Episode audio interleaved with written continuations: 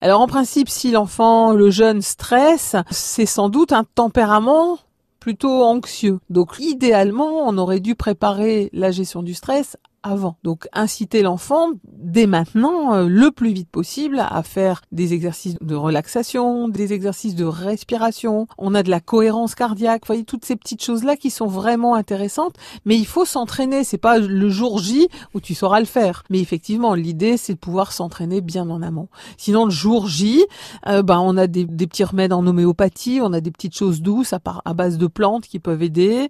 Euh, prendre une petite bouteille d'eau, ça paraît vraiment important pour que la gorgée d'eau puisse apaiser l'enfant en se disant voilà, je prends cette gorgée et mon stress part avec cette gorgée d'eau. Voilà, c'est des petites choses euh, qui peuvent être intéressantes le jour J. J'ai presque envie de dire en désespoir de cause, mais si on n'a pas anticipé la, chose. Quoi. Quand vous parlez de la bouteille d'eau, ça peut être aussi des petits gris-gris ou des petits fétiches. Et oui, ça marche bien ça. Il y avait une vieille pub où on voyait, euh, c'était Zidane qui enfilait ses chaussettes. Et puis c'était une pub pour une bouteille d'eau. Et on voyait vraiment, et il disait dans cette pub, je mets toujours les mêmes. Alors j'imagine qu'elles étaient lavées, bien sûr.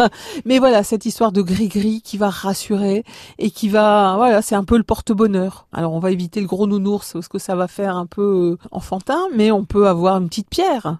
Un porte-clés. Un porte-clés, euh, voilà, une petite chose qui va pouvoir, ou une paire de chaussettes. Des fois, je dis aux enfants, bah, allez, tu mets tes chaussettes fétiches. Puis, euh, du coup, waouh, quand je marche, je sens qu'il y a ces, ces choses-là qui vont faire du bien. C'est une façon de s'ancrer dans le sol, en fait.